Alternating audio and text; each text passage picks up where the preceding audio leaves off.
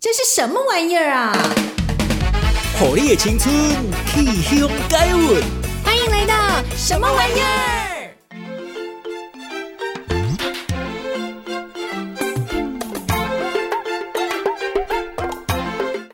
？Hello，各位亲爱的听众朋友，欢迎来到 FM 九九点五云端新广播电台，我是兔兔。每礼拜这时九点至十点，要跟大家分享跟艺文有关的大小代志。什么玩意？虾米玩意儿？好，今天呢非常欢喜哈，邀请到这位老师，伊算讲是画画的老师哈，伊是台湾书画美术文化交流协会的理事长，以及北京中外美术研究院特聘的艺术家，还有哦，他是劳动部劳动力发展署 ICAP。职能分析专家陈瑜真老师，我们欢迎老师。嘿，大家好，各位亲爱的空中好朋友，各位亲爱的空中好朋友，大家早安，大家好，我是陈瑜珍啊，外挂号叫做好棒老师。好棒老师，谁那没叫你好棒老师嘞？因为我的名瑜珍这两字哈，瑜就是一个女字旁给予的予。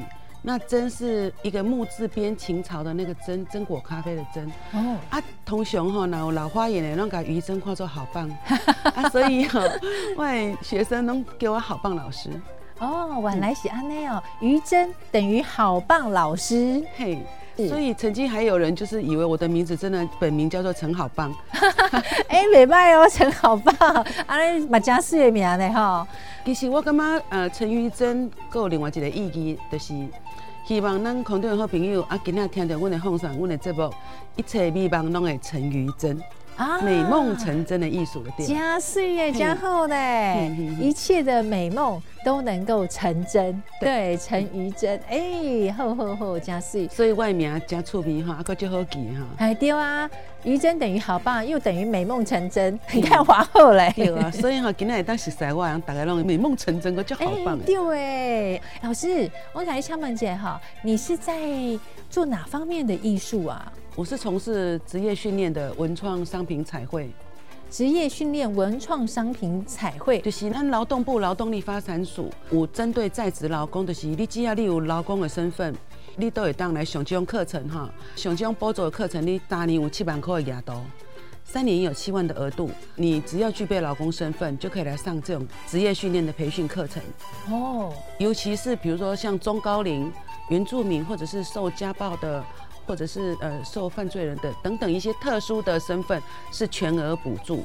哇，算圣公嘛是咱政府诶，算是一个德政诶。我感觉咱劳动部对咱的劳工实际上就照顾，而且你看一个人，你三年有七万块可以学习的。对啊，嘿，加厚呢。哎，我也要赶快来去报名。来，听众朋友，听到这个消息，哎，赶来去报名呢，不然就白白的损失了这样的七万块的额度了，对不对？唔知道政府这种福利给咱的劳工身份。啊，所以讲，其实我感觉咱伫咧空中都爱甲大家介绍，互即侪人、愈侪人来了解，因为最近我感觉讲有个人会讲啊，头路歹找，还是讲大学毕业生，你今仔日其实你大学毕业吧，但是你的专业技能无介济时阵，你要找头路，有当时啊。竞争力较薄弱，被淘汰。这个现在不只要一技之长啦，可能还要好几技、二技、三技、四技，好多的才艺出来哈。嘿，所以讲我在开的课程，我两行，一个是文创商品彩绘，搁一个是基本上现在上行的就是手机摄影微电影啊。手机摄影微电影，你一支手机就可以当一个 YouTuber，或者是说你可以记录一些纪录片，或者当一个公民记者这样子。哦，算是也是记录自己的一个生活啦。如果说你有兴趣。可以朝传播媒体做发展的话，哎，其实自己也是一个个人的网站、个人的媒体了，对不对？对对，现在很流行这个样子。对啊，对啊，很多就是网红就是这样起来的。是啊，你本身在教网络的手机摄影嘛？对。还有一个文创商品，文创好多种哎，你教的是哪一种？我比较着重在手绘的部分。手绘，嘿，画漫画啦，还是画呃水墨啦，还是劳作之类的？呃，一开始我们是比较倾向在家具、家饰品的彩绘。家饰品可以彩绘，就是会叠恁到的迄桌顶椅啊啦、柜子啦，还是棉床头啊，你你只要你家里有木器的东西都可以装饰。会不会画一画回去被家人骂、啊？被家人不会啊，会画很漂亮。我有个学生，你要学完了之后哈，嗯，把他们家那厕所的门都拆下来，啊，画的好高兴。然后她老公我觉得说，哇，你怎么把那个厕所的门画的那么漂亮哈？真的好棒哦，等于算是变成。独一无二的，对不对？对，那可是我们这几年，我们经过劳动部这个 ICAP 职业能力分析的，在我们讲师的在培训之后，我发现。我们要符合这个文创，那我们知道文创是从一百零二年开始在全台湾推动。所谓文创就是什么是文创？很多人说什么文创，连夜市都有文创，好像什么东西加了“文创”两个字就好棒棒、好厉害。对，就觉得说好像我跟别人很不一样了。对，那所以其实我想要赋予文创的一个定义，很多人搞不清楚什么叫文创。有啊。对，那所以我说我想要给文创的一个定义，就是说我们把。旧有的、既有的，我们生活的模式或者是元素，然后经过我们在设计，那重新包装，赋予它新的生命，那变成一个产品啊，算是产品。像我在外面看到，可能有什么原子笔啦、文具用品之类的，嗯，是这一类的东西吗？嗯，我举个例来讲，好比说以前那个我们，我是台北人嘛，我是迪化街那那那边。我妈妈是迪迪化街那边人，那他那边的元素就是 decor，我们在那空中和朋友，我们知道是不是 decor？是不是？是不是像那个香皂那一类的东西？是不是啊？我们台湾话就是萨文啊，萨文肥皂就是以前叫做 decor 啊。那像现在他们艋舺，他们就会把这个肥皂，同样是肥皂，但是它它的包装设计，它就用了一个新的元素，重新设计之后。那更加具有那个设计感，然后又变成一种新的东西，那新的产品出来，还有另外一个啊，例如说明星花露水啊，是你设计的吗？不是，我是说我们这从我们我的意思是说，哎，就是说把很久很久以前老阿妈、老阿祖时代的一些生活上的用品，以前我们会觉得很 low、很台、很怂，可是我们经过重新的包装设计，然后再给它一个新的不一样的方向来呈现。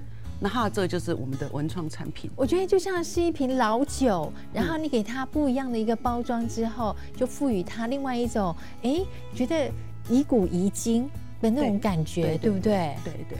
好，老酒又重新装瓶，然后又赋予它不一样的一个感觉了，好，让人家觉得说，不仅是在外形上，哎，可是品起来，或者是说我们使用起来，又可以深深的感受到它的文化底蕴在其中。对，那像我昨天的课程，我的每个礼拜一晚上就是我们这种文创商品彩绘课程，那我昨天就设计了一个呃问卷，然后就让学员上去填写，然后后来我们课程中，我们就大家来讨论，我就请问他们。如果说，呃，哎、欸，我们现在空中的好朋友，你们也可以自己跟着我们现在问卷来，自己试着答答看，好不好？是，好啊，好啊，好棒哦。嗯、呃，我想请问你，一年你出去旅游多少次？我们不要讲那个现在那个什么 COVID-19 什么什么。对对对。哦、台湾好了。如果说正常的状况之下，正常的状况下，你以前你一年出国多少次？你在问我吗？我说我在问空中的好朋友。朋友 我先回答好了，我一年大概可以去个。一到两次就是国内旅游啦、嗯。好，那我们不论是国内旅游或者是国外旅游，那你会不会买纪念商品？会啊。那你会买什么？我很喜欢那种造型很特殊的铅笔，或者是钥匙圈，嗯，或者是有当地色彩的一些呃造型的东西。像我还看过那种小夜灯啊，我觉得这些都还蛮实用的。对，比如说小夜灯的话，我们就到小琉球，是不是那贝壳的那个？对，那就是在地的元素，对不对？对。那像你刚刚讲的铅笔，铅笔可能我觉得觉得它的它的那个点就可能比较没有那么明显啊。嗯。那另外一个钥匙圈，好，那钥匙圈的部分，我我前一阵子去到台北西门，你看到那个钥匙圈全部都是那个台湾的样子。哦。就是它的形状就是会把它雕刻成一个台湾对韩籍的一个模样，就台湾的地图的形状。对。我昨天经过访问之后，我发现。我们的同学第一名的是明信片啊，明信片，对，他们会想要把到了那个景点，然后自己寄明信片回去给自己。有，我曾经在吉米公园，好像在宜兰，对不对？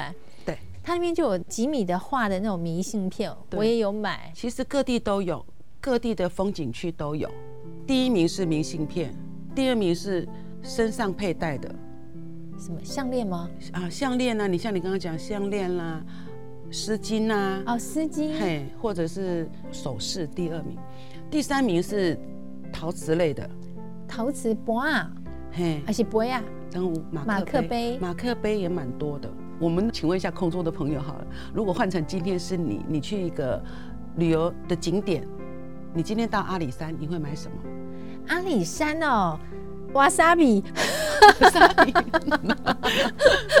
我会想到要去奋起湖买那个便当盒。哦，对。奋起湖的便当很有名。以前我们小时候，那这个泄露年龄了哈。我小时候的便当盒都是那种椭圆形的那种铁的便当盒。这样一讲的话，就泄露年龄了。现在也有啊，现在很多啊。现在很多哈。现在有很多呢。哦，我不知道，我很久没有念书了。现在还是有，呃，像那个台铁的便当啊，他们也有推出像这种复古，对，复古的，所以这就是文创，对，就是把以前我们旧有的元素，以前是我们要去工作上班一定要带便当，以前那有什么自助餐，像现在这么发达，而且你看像台铁的老便当，是很多人去坐高铁，还是宁愿跑去台铁买便当。我觉得他不只吃的是一个便当，不只吃的是一个温饱，而是吃的一个回忆。嗯，我觉得他吃的是一个可能在想到他小的时候，在读书的时候，或者是妈妈为他做的便当的那一种情景，那是一种幸福的感觉。对，那这就是文创的意义所在。所以说，像我的文创的课程呢，我们刚开始是教仅教于手工艺的东西，就是我现在一直把它赋予文创。所以说，像刚刚第一名。好，比如说我们来讲明信片好了，那你是要用拍照还是要用手绘的？嗯，手绘的比较有温度吧。对，那所以说呢，我刚刚就讲，我说我们的课程呢就会一直跟着时代所需，所以我现在的课程会比较倾向于就是说设计类，那设计类又不需要说，呃，像以前我们画画就是要展览，我刚刚有讲过哈，我们展览就是一个空间那么大，你至少要五十幅。你才够一个展览的一个规模，但是久了之后，我们现在有小家庭，家里的平数又不是家里的每个人家人平数都很多，那有些人会想说啊，我画个几幅之后，可是他还想要再画，想要再训练自己的话，我就告诉学生说，你一方面你可以让自己舒压，然后你抒发你自己的绘画的兴趣跟情感，你一方面你可以做设计，还可以赚钱呢。然后他们就说啊，老师真的那是怎么赚钱？我说。既然你们刚刚讲文创商品，你们会去买明信片，那你为什么不自己来画明信片去卖呢？哎，对耶，而且每一张都是独一无二的，对不对？啊，不是，我的意思是说，对，那是独一无二的，就是属于你自己的。那还有就是说，你自己画的作品是还是保留在你你身边，但是你可以一直复制。比如说，我们可以请印刷厂来做量产的时候，这样是不是又增加你的收入来源？哦，了解。那所以说，像。风景画，我觉得是一个很大宗的元素，因为我们台湾太美了。对，台湾真的很美。这里在所在，我相信就这人哈，买干嘛讲？哎，我可以看对哈，我想要记录下来，我今天到哪里去玩，到哪里去玩。可是你没有发现一件事情，你往往拍了一堆照片回家之后，没有一张是你自己满意的。我们掉，就是安尼。你刚有感觉讲，你今仔去对佚佗，啊，你今仔讲啊去澳万大河啊，还是讲去小琉球，还是去垦丁，还是去高雄的博尔？你安尼相机摕起来一直翕，一直翕。但是你等于厝诶，你要把这些照片全部拿出来，选一张来画一张风景画的时阵，你有刚刚无揣无？嘿，啊，这就是设计甲构图。不论是你自己带着一个小小的画册要出去外面郊游写生，记录你去的景点，或者是用拍照的也可以，都会有加分的作用。所以这构图很重要。是，比如说这个人要踩伫倒位，啊，是爱卡边啊，还是爱卡中间的，还是爱靠近的，还是靠后边的。对，我常常甲同学讲，恁吼，是不是一个习惯？相机杀来，啊，迄个就讲，哎，来来，你帮我翕一个吼，啊，你来徛伫遐摆一个叶哈，啊，你来摆一个叶，啊，无，大家一起来拍合照，啊，恁能看到有人都翕落，啊，但是你有感觉有当时啊，就是，那今天把酒开开，啊，对，啊，迄个多迄个廖桃门哈，啊，就是永远拍不到一张你觉得大家都满意的。我还曾经跟同学分享一个笑话，就是我曾经到厦门，是一个很漂亮，很多。拍婚纱，很多新人喜欢去那边拍婚纱照。那有一次我去，我就碰到，我就干嘛就和我起的地儿，就是那个摄影师就叫这对新人，来你大家演，啊来听演，啊的那个就欢喜。然后我就在那边笑了，你知道为什么要笑了？嗯，因为那个新人后边一个笨手让就大咖。哎呀，啊我来我来想讲，哎、欸，这个摄影师你是目睭是去近视伤轻了，还是？你不是说看到这对新人要拍，你还要参考后面的一些背景啊？对，就是那个环境。对，你不能说啊，这边有一朵花，你跟新人拍很好，结果左边很好，右边一个粪扫浪就打卡，这不是新人看到这个照片会给你买单吗？对呀、啊，那我表姐不是烫啊吼。很大，我常常碰到这种事情，我觉得有点职业病啊，就是说我们出去外面旅游的时候，我都很习惯。去观察别人在拍那个风景照，或者在拍照的时候，一个人在拍很多人拍照的时候，我都会观察那个拍照的人。然后我常常看到就是这样子，很高兴啊，一群人在那边拍啊，表姐的，不能说让就多看，破坏了美感了哈。这就是哎、欸，我们没有去认识说哎构图的美感，嗯，那要怎么样来摆设，然后。为什么同样一张画一个地点，那有的人拍起来很漂亮，有的人拍起来就没有感觉，就是很有那种 feel，你知道吗对，就很美，感觉到当下的情境。啊，有些人拍起来就觉得，嗯，人也不美，风景也不美，对啊，就看不出来，没有那种感动的感觉。是，所以我很希望说，让更多的朋友，不论是从手机摄影或者从文创商品设计，能够建构自己的生活美学。记录自己生活的点点滴滴，把这些点点滴滴变成一个很美好的回忆。对，就变成说我们生活当中处处都是美，处处眼见的或者是手绘的，只要你看得到的、手能碰到的，我们都可以把它变成很美的事物。像你关于这种文创的东西，你除了刚才讲的明信片要手绘，你是用什么样的一个方式？油画吗？还是山水画呢？还是粉彩笔呢？我会建议大家哈，我们出国旅游能够简单，尽量简单。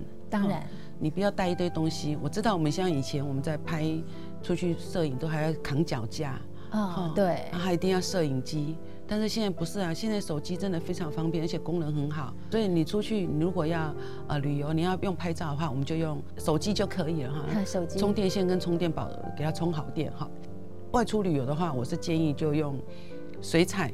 或者是一支带针笔就可以了。带针笔？什么叫带针笔？油性的，很像类似很细很细的签字笔，就对了。啊，很细很细的签字笔。嗯、哦，哎，这样就可以画图了。对啊，其实构图，我觉得你在构图，你精细度有出来，整体感美感有出来，轻轻的淡彩就很漂亮，就不用到像画油画要很强调那个层次啊细节啊，不觉得不需要。这种插画类的东西，你如果把它印成明信片，那种是很有手绘的温度的感觉。对，像你讲的说要带支带针笔啦，还有简单的水彩就能够去画图，那要手够巧哎。像我们这手残的人，要怎么画出这么美丽的画呢？所以你要来报名上课。像平常呢，我们可以多去欣赏一些美的事物，是不是也可以增加对于我们美感的感觉呢？对啊，像我其实有时候我在家里没事情，我就划手机。我不是在乱划，我都是在一直在观赏、欣赏别人、参考别人的作品。我都会一直去看。现在大家都很勇于秀自己，很多老师都很会在网络上分享自己的绘画的方式，或者是他的作品。那也有很多这种社群，我们听众朋友可以说，哎，自己搜寻一下，然后就加入这个社团。还有像什么台湾秘境啊，或者是什么手机摄影轻松学啊，或者是手机摄影家族，或者是水彩画好好玩啊，你就是搜寻这个关键字，就会有很多人都会愿意上去分享他的作品，然后在上面做讨论这样子。其实像艺术的东西也是蛮自由心证的，就是我就是喜欢这种风格，我就会一直去找类似这种风格的，其他的不是你要的风格，你可能就把它划过去啦。哦，对呀、啊，老师你喜欢什么样的风格啊？其实说起来我很善变呢，那个双子座的女人，善变的女人，双子座很善变。像我以前很早以前，我是很喜欢画花类的，花类、花卉类、花卉类油画的都是画花卉类的。嗯，那那时候是在一九九八年，我们到美国去进修研习的时候，那个时候就是这个特殊的名称叫一笔画，一笔画就是一支笔，一支笔可以画完一整幅画。就一支笔而已哦，那支笔那什么样的笔呀？那就是一个是平笔啊，就是这种它的名称啊，就是它的特点就是我用一笔画，然后用四对四的方法。在以前呢，就会喜欢画油画，然后都画了很大幅，然后现在就喜欢上淡水彩、清水彩，我把它称作。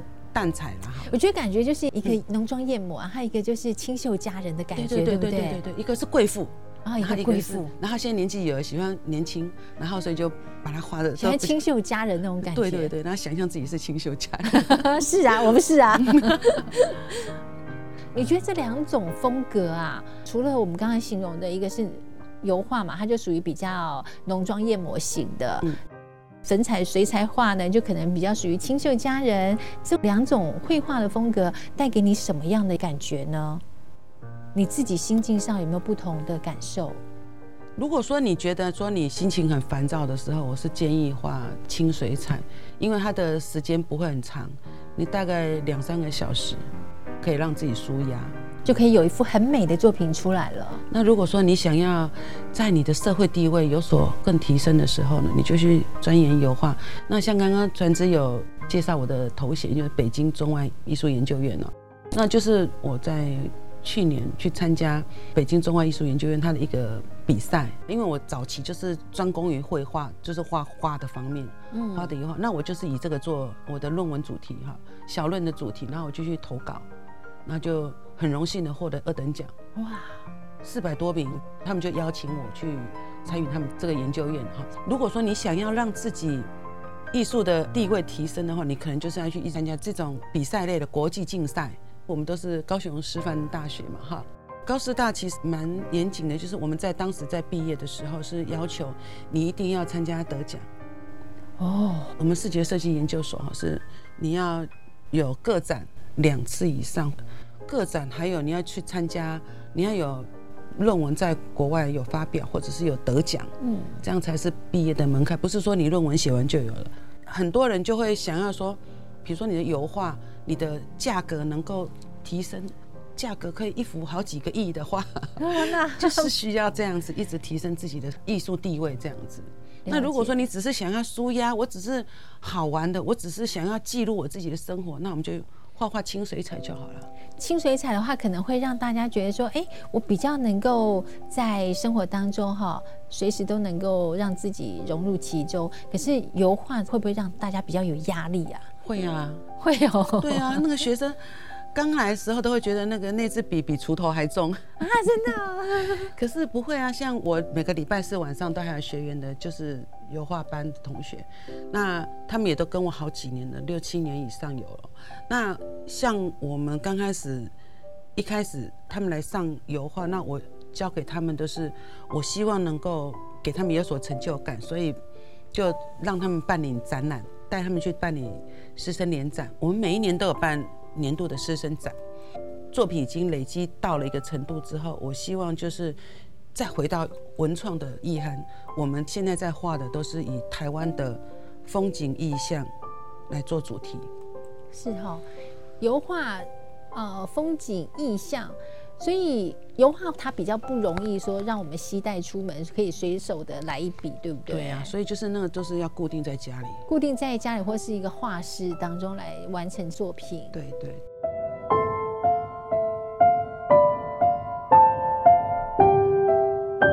除了油画跟水彩画、清水彩，还有老师你还教过家具哎，家具怎么搞的啊？那是用亚克力彩绘的。哦，又不一样了。工序，然后还有另外一种是瓷器彩绘，就像我们刚刚我们呃说我们的文创东西会买什么马克杯，我们还有一个课程就是用低温陶瓷颜料画在瓷器上面。哦，老师你触及的面蛮广的耶。啊，我就说我双子座的没 三片，所以也画家具，还有也画马克杯。哇，我对家具这种东西我还蛮好奇的。画家具它有它的工序。刚开始教都是画在那个，比如说面纸盒啊、镜子啊、笔架啊，或者手机架啊，或者是呃毛巾架啊，这样子画。所以就是拿家里面的东西来画就对了。没有，我们有一定的厂商就是专门做这种素胚，让我们来上课来画。我不是说叫学生画一画，然后自己回去画家里。那有没有同学真的是回家画家里的？有啊，有把厕所的门拆下来的。我自己也是啊，像我自己房间，我的柜子，我都还会把那个有一些家具的门啊，我都把它拆下来画一画，再装上去。或者是小凳子、椅子，我也都会把它画一画。那画起来一定很美。哎，我是觉得很美。老师，你在家具上都画些什么东西啊？我都画，就是花类的，就是你也都是画花。对对对，几乎都是花呢。哎，像画家具这种东西哦，你要怎么去构图呢？我们会先找真正的花的图片，网络上搜寻。现在真的手机太发达，然后我就会找找找到我自己觉得嗯，这张很合我的 feel，然后我就会。用电脑把它列印下来，然后来临摹它。哦，是这样子。最喜欢画哪一种花？其实我最喜欢画百合花，香水百合。香水百合它有好几种颜色呢，有譬如说有淡淡的粉红色，也有白色的。白色。你喜欢画白色？对。一般来讲，我的学生几乎百分之九十都是喜欢画玫瑰花。玫瑰花，因为女生嘛，女生很多人都喜欢玫瑰花呀。它因为玫瑰花，它的花是重瓣的，它的变化很多，所以它的各种不行的风嘛会加丰富性。它的颜色也很丰富，对。但是百合花让人家觉得很清新，就是永远印象就是白色的，不然就是粉色两种。但是我反而觉得越简单的东西越难画，哎。对啊，其实像有些人就会觉得，明明就一朵白色的花，你为什么会画那么漂亮？它就画的那么单调。那其实呢，又是一种不同的那种心境呈现的。你看它虽然是白色的哦，可是我发现说它在比较边边的地方，可能颜色又稍微有点黄黄的，或者是稍微有点颜色比较重一点点的白色。或，哎，这白重一点点白色是什么意思？灰色。对，就是有点好像有点阴影，嗯，啊，或是有地方有偏黄，或者是有地方有稍微有点。透露出绿色的色彩，但是是隐隐约约的。嗯，对啊，我觉得那种感觉又不太一样。对，那其实我常常在跟学生讲说，天底下最没良心又最美好的事情就是画画。为什么？我再说一次啊，天底下最没良心又最美好的事情就是画画。最没良心又最美好，感觉上很冲突哎。可是就是画画，就是画画。为什么嘞？为什么啊？你有干嘛？我当时一间厝，都明明是一个整啊厝。就可以画的很漂亮，那为什么明明那高雄人对吧？我是不是那明明走出去那个天空是灰色，为什么我们的画画天空都是天蓝色？哦，还有白云。美化了。所以我都跟学生讲说，其实，在绘画的入门，其实有一点蛮重要的，就是你要有没良心。没良心，就是我们要把它变得很美好的意思吗？对，就是有一点呃没良心的美好。没良心的美好，我们可以透过绘画的技巧，然后还有你这双巧手，把眼下的这些风景啦，或是你看到的东西，要把它美化。当然也是自己的一个心境，因为你心里面很美，所以画出来的东西也会呈现比较美好。对，所以我在这边要分享，就是说，如果说那听众朋友有机会，你想要拿一个画本，然后也出去外面写生的话，其实最重要的呢是构图。构图就是整体的构图，你把房子啊、树啊，你把它描绘的很漂亮的时候，那个颜色其实你不一定要按照那个房子的颜色啊，可以用你自己想象的。对，没良心的美好的粉色系或紫色系，我们走出去外面的房子都是灰色、土灰色的，就是有点像铁灰色那种感觉，对，铁灰色。对对，可是我们可以把它没良心的美好一点。粉蓝色啦，粉红色啦，或者是像向日葵一样的颜色，哇，多美啊！对对对，然后就是，其实就是再回归到本质，就是你基本构图打底打得好，哎，上色就可以用你自己。没良心的美好，我觉得这应该是大家心里面想要的憧憬的房子，或者是憧憬的美好的样子啦。对啊，对，把自己心里面所想的，把它描绘出来，这应该是自己心里面的一个愿望，或是心里面的一个幻想的一个世界。我觉得这是一种投射的作用。玩意开箱，打开箱子，发现好康 A 龙底家。什么叫做构图？跟我们讲一下，教我们的听众朋友怎么样去构图。好，那我先跟大家分享几个构图点好了。好，呃，第一个叫井字法。井字法，井的勾进也进哈，勾进也进，井字法就是，比如说你就把你的手这样子比哈，比像一个相框的样子，对不对哈、啊？对。或者是说你先拿手机，然后你就对着这个你要拍照的地方，然后你要觉得最重要的地方在这景致的四个交叉点的位置上。最重要的地方在你想要呈现的地方有，那我们景致是不是有个交叉？有四个交叉点，对，四个角角。对，嘿，然后你就是把你的你要的呈现的主题放在这个四个点上面。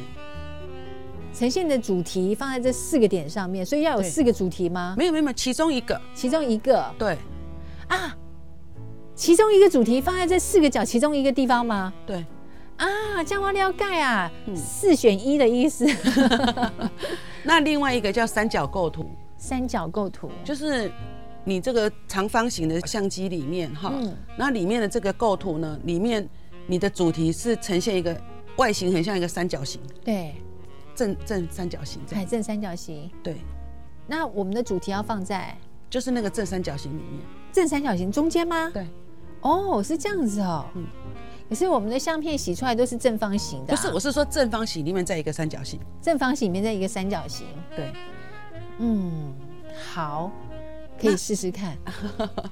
那这个比较常用在人物画法，人物画，人说人要放在中间的意思，对，就可能就是坐下来，哦，坐下来，坐下来，脚盘起来，三角形。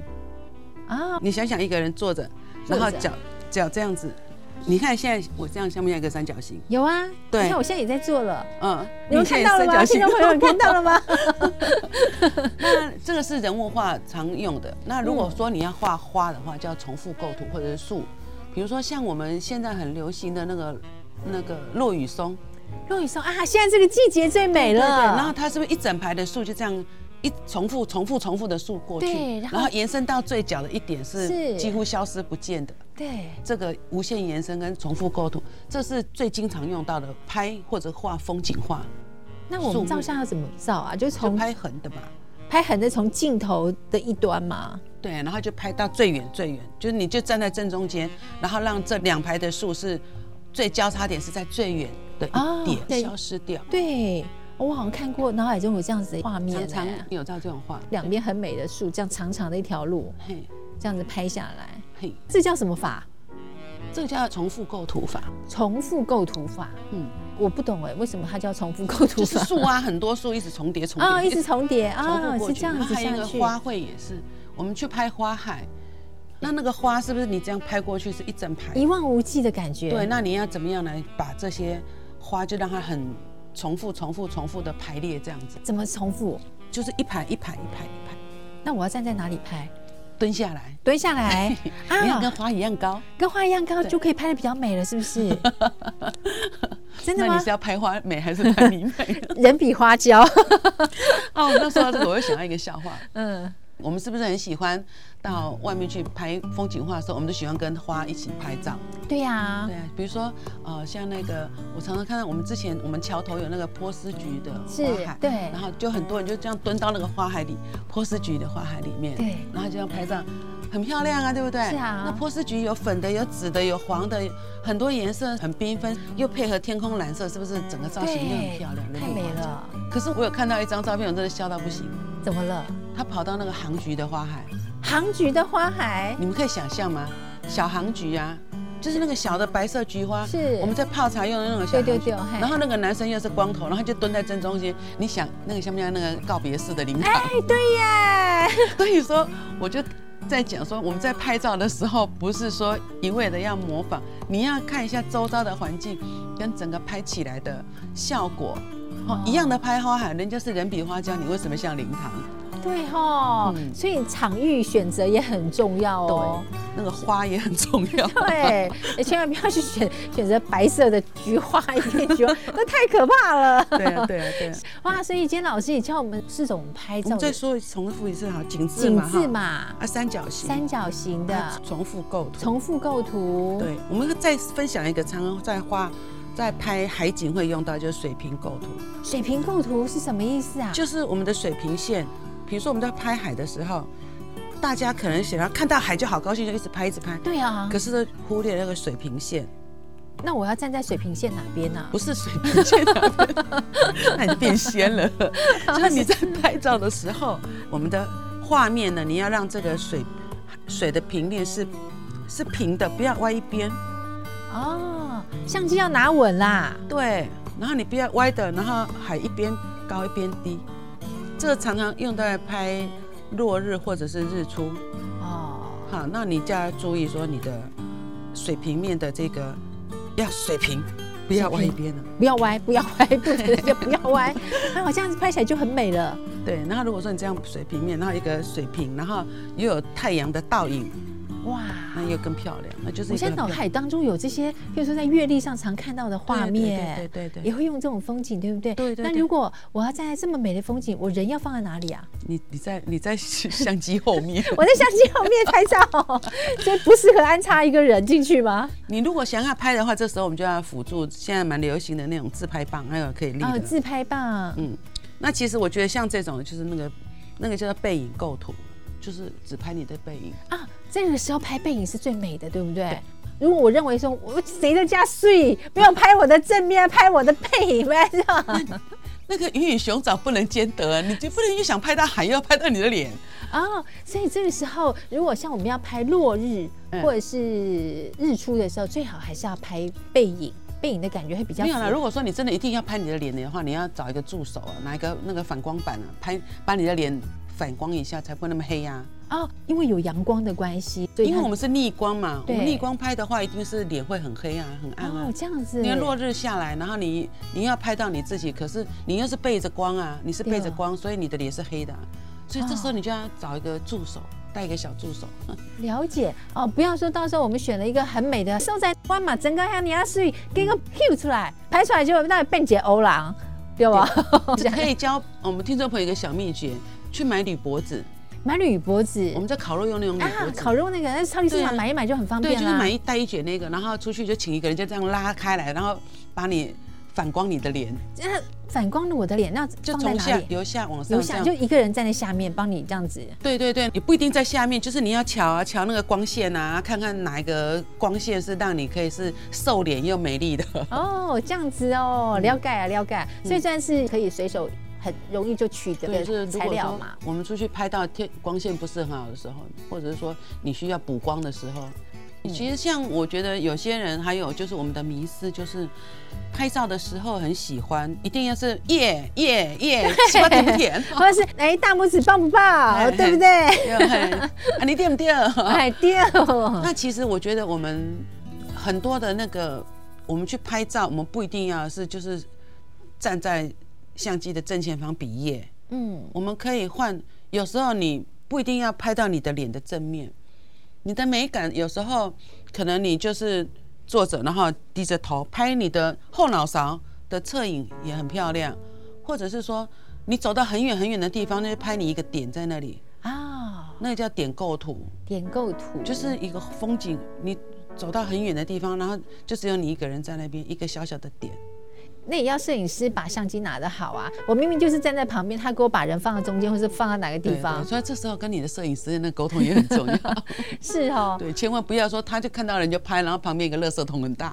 像我觉得拍照啊也很重视的一个就是说当下的氛围，你有没有拍出那个样的一个感觉和情境？嗯，对不对？对，除了美之外，构图之外，我觉得感觉很重要。对，那其实这个真的都是要一直不断的练习，跟不断的去参考别人的作品。然后自己一直不断的重复的去练习去拍照，而且现在手机也不用冲底片，拍丑顶多把它 delete 掉了。那你拍好了之后就可以回来，然后你可以画更精细的油画。就有我们刚才所拍的照片回来，把那些照片拿出来看，咦，今天美败哦，我就开始来画图了。对啊，就可以这样子。那你就可以在家里就不受时间的限制啊。嗯，那而且有些人就你在外面写生，他很不喜欢受干扰。有人在外面写生，后面旁边就围一堆人在那边讲：“哎、欸，你这个修错啦，你这个树啊叶啊不够暗啦吼，啊你最爱较较清晰诶，就会有一堆人在那边杂七杂八。哦，好讨厌哦，很讨厌，感觉上就是外行指导内行。对，那如果说你又想要画到实际上你你曾经到过的景点，然后你又可以很专心的画得很美的话，就是先把手机拍照，拍照回来用相机。或洗出来，然后慢慢慢慢画，慢慢画，这样就不会受影响了。哦，所以我觉得去风景区，哎。我们的听众朋友有没有人曾经在风景区在那边 看人家画画是七嘴八舌在那边讲来讲去？哦，安尼姆汤姆汤哦，哦，这个会影响到我们作画的人的一个作者的心境啊、心情啦。好，我们以后就闭上我们的嘴巴，好好的欣赏就可以喽。好，今天也非常谢谢我们的好棒老师于真老师跟我们分享。关于照相好构图，你学起来了没有啊？下次如果说我们去郊外去游玩的时候，哎，不妨就可以把老师教给我们的这三种构图来好好的发挥一下，运用一下，看看你拍的如何呢？那老师，我知道你还有在参加画展，对不对？啊，因为我们的学员就每一年都会办师生联展，那我们高雄市民艺廊有一个是由文化处所主办，然后就是把高雄市的一些呃。空间啊，或者是行政单位呢，它的墙呢，就提供给我们一些素人画家或者是艺术家来做展览的空间。我们每一年都会办师生联展，所以像我们刚刚拉拉大家讲了这么多一堆哈，其实观众朋友可以来看，来实际来看看我们学员的作品怎么样。目前呢是在高雄市社会局，就是市政府的行政大楼十楼哈的艺术走廊，就是。社会局外面的走廊就对了啊，就是在四维路的那个市政府大楼，对不对？对对对，刚好市政府哎几楼啊？十楼。十楼。对。哦，所以我们一般民众都可以进出那边吗？对啊，可以啊，不用办什么证件啦，不用啊，不用啊，都不用，就是上班时间你都可以来去欣赏啊，去参观也去欣赏一下我们的学员的作品。那我们每一年都是从我们巡回展都是从每一年的一月一号到十二月三十一号。那我们只有展到，哎，这个月的月底。那所以呢，我们听众朋友，如果你们听我们讲了这么多，啊，想看看呢哈，哎，欢迎到我们的高雄市政府的十楼，那社会局的门外的艺术走廊来参观我们这些学员的作品。这一次的作品，你们的主题是什么？哦，我们是真爱台湾，画艺高雄。画展的风格呢，是油画啦、水彩画啦，画还是油画？对，哇，是师生联展，大概总共有哪几位的师生呢？哦，好多哦，都是我们文创班的职业训练课程的学员呢。比如说像林文山老师呢，他也是我们人武技职学院的老师，他也有开班授课。啊，蔡淑颖啊，她是啊屏东的幼稚园的园长。那还有一些是，啊，我要特别介绍一个，就是鼓掌啊，就是我一个学生，然后他画了画，就邀请他鼓掌来跟我学油画。姑丈已经七十几岁了，他叫邱展文。哦他七十几岁了，然后他来学了大概四五期之后，他自己在家里都会创作。然后呢，他还你你知道，他每次创作完回来，他都会拍照，然后上课来来给我看。老师，你敢怎样？我怎样做吧？我帮他几架鼓，底下那个草原哈，然后他就把他的梦境画成一幅画。哇！所以真的很厉害啊，七十几岁。然后我现在说哦，你鼓掌，你这样都会都厉害。七十几岁，他这样学了四五期之后，他自己可以创作了。而且还可以自己的梦境创作，你看多厉害！是啊，夜有所思，日有所画，对 不对？日有所画，夜有所梦。他就说啊，我退休年龄了，那我我也不想要老人痴呆。而且哈，真的，真的根据统计哦，我们我们听众朋友，我们来想想看，我们台湾很多、中国很多有名的艺术家，到九十几岁都没有老人痴呆。张大千没有老人痴呆，哎，对耶！你有没有发现刘奇伟没有老人痴呆？是九十几岁，我们的那个艺术大师，很多很多，你们注意看哦。所以你要防止老人痴呆，防止我们老年退化、智力退化，一定要耳围斗。爱耳围斗，不止让自己可以美美的，然后心境也美美的，还可以让我们的脑袋就停工哎。啊，个袂好讲，可能在退休伫咧厝，逐工毋是看电视配饭，就是配饭看电视。安尼唔好唔好，安尼无就碰伊一直倒。而且啊，我们学有所成之后啊，还可以跟老师一起来一个师生联展呢，你看多棒啊！对啊，然后我我就跟那个我那个那个姑丈啊，我那个邱长我们那个同学讲，我说姑丈，我跟你讲，你好，恁兜哈，他们家那个竹田乡下有很大一块地，我讲好，你要参加那李梅树大师赶快，你起码拢经纬经纬经纬，我刚有一刚好，恁儿子哈，大概恁一间厝用作你的博物馆。哎，对呢，会使哦，哎。这个 idea 没卖呢。对啊，那其实像画画这种画的时候，他都会说：“哎，老师，但是我画袂当才能叫你睡。”我讲，这个老老母生的囝哈，镜头都袂白等啊，那有可能老师改拢跟老师画图拢跟老师一模一样，对啊，冇可能。其实是我老师，我国画第二百图嘛，无可能两百是一模一样的。对，现在要一模一样，都用印刷的啦，较紧啦哈。对啊，我觉得那个就失真了啦。对，那你画画还有个重点，就是你要有你自己的风格啊。不管你画了好歹，你有你自己的风格，有特色很重要。像你看毕卡索在生的时阵，人拢讲伊画迄唔得啥，没有人认同他。可是两百年后。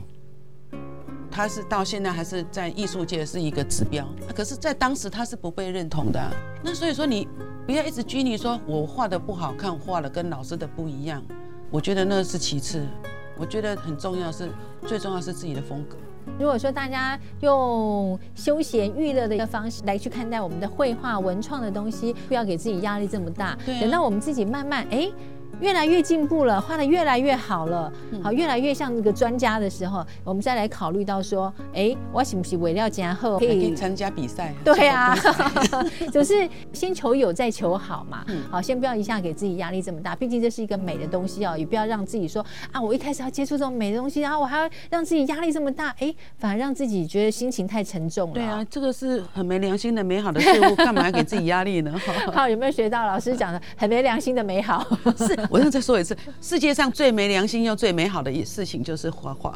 世界上最没良心又最美好的事情就是画画。好，OK 啊，好，我们大家都要做个很没良心，然后又可以让自己变得很美好，那来可以围读，好，来去学画画，哎，可以让自己的生活更丰富，更加的精彩。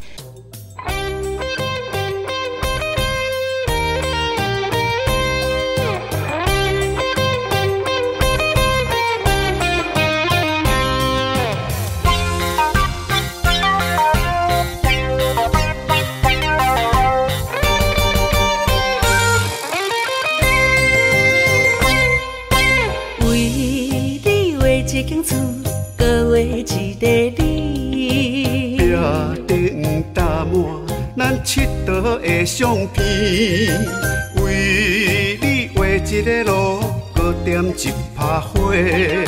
含笑你的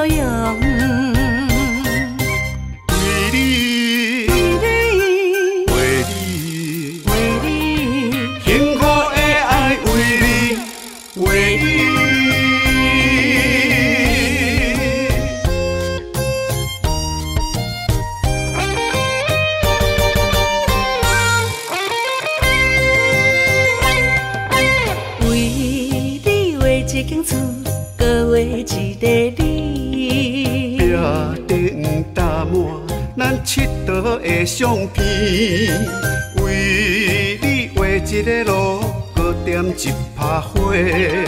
含笑你的面皮，不惊酸涩杯。闻着杀客，咱讲天讲地，无根无气的话题。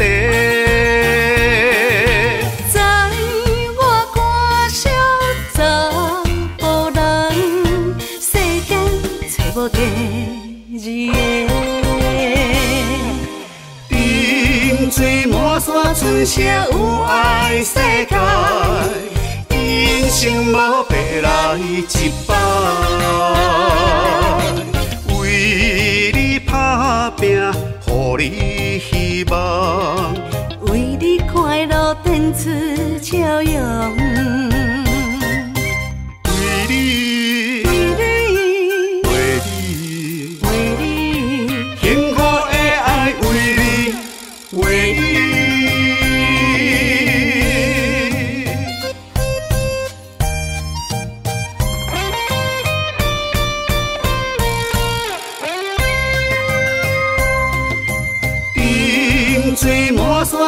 车有爱世界，人生无白来一摆，为你打拼，予你希望，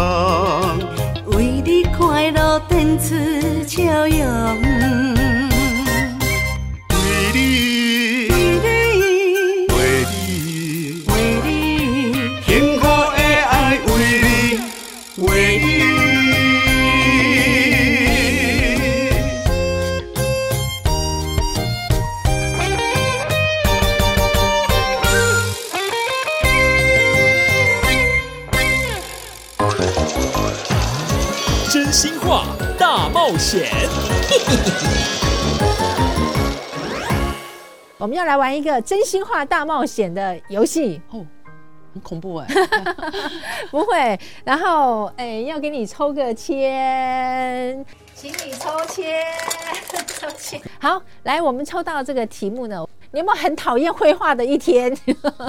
有没有很讨厌绘画一天呢？有啊，曾经有过，是不是？对，在我画到那种。瓶颈的时候，啊，那为了伪美术的时阵哈，我就很想把那个画纸都撕掉。哦，我曾经有一次，就是怎么画都觉得那天的 feel 都没有到。哦，我能赶快抓跳跳跳跳，然后笔就丢一边，然后我就躺在沙发上耍废。过了那个时间点，当下的时候，你再回来画的时候，会不会就比较好一些了呢？我会隔个一天两天再回来画。对，我不会在当天，我当天就不要再碰它了，因为你当天的情绪不好，你够看安娜为了伪美术。当天可能就诸事不顺。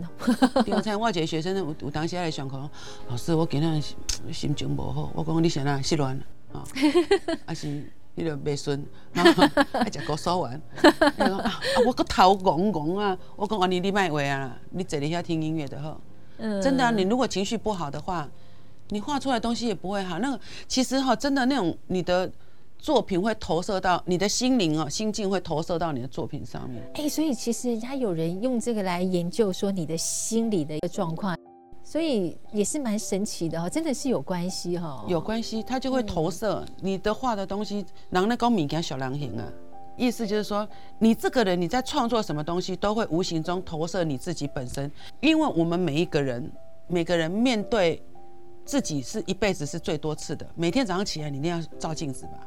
你面对很多人，不可能每天面对，可是你每天要面对的是自己，所以你对自己的形态是最了解的。嗯，那你们听人家讲过哦，那个像南怀瑾老师说的，就是厚德载福。你人到了四十三四十岁以后，你要为你自己的容貌负责。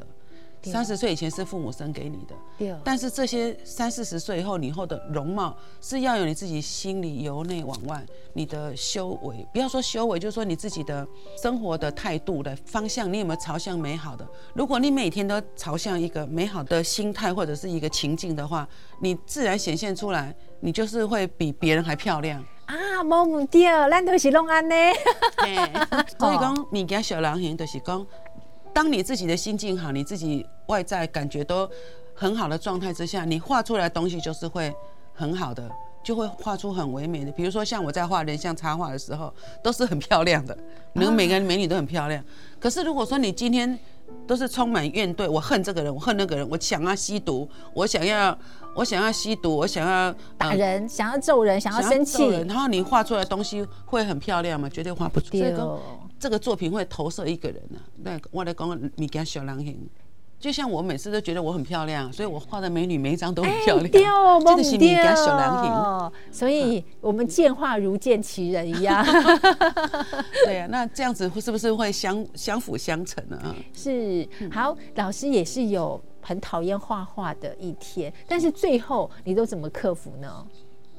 我就不要理他，就不要理他，就让他自己放空。我们是因为我在家里哈，我有客厅也有一个画画的角落，然后我自己另外一个房间有个画室，嘿，然后我就会在当下，我我通常都在客厅画，我都把画具都搬到客厅去，然后我碰到这种情形的时候，我就把那些东西全部收收收收收收到那个画室去，然后门锁起来。啊，把自己关在里面。不是，我不要再看到那个东西，不要再看到那个东西，我就把那些话剧全部都锁到那个小房间里去嘛，关起来，就不要看到它。所以过了大概一两天之后，等到自己心情比较平静了，觉得说比较释怀了，比较没有那么多的负面情绪，我们再来去面对它，是不是这样？对啊，我可能就在躺在沙发上划手机，滑滑滑滑滑，可能我又参考到别人的一张照片或者是一张图片，我觉得哎、欸、好漂亮，我就马上又有冲心情又来了哈。对，那就赶快再起来画了。哇，嗯，太好了，今天非常谢谢。好棒老师于真老师呢，跟我们分享这么精彩的关于照相啦，如何构图啊？你画画也是要构图嘛，照相也是哦。还有如何突破在绘画上的心境，遇到困难的，不要忘了，我们还有个展，师生联展，师生联展在这个月底。一直在市政府的市委中心十楼，希望大家有空都可以多多去看看哦。欣赏完美丽的作品之后，也可以带给你非常愉快、非常美丽的感觉哦。谢谢大家的收听，我是兔兔，我们下回见喽，拜拜。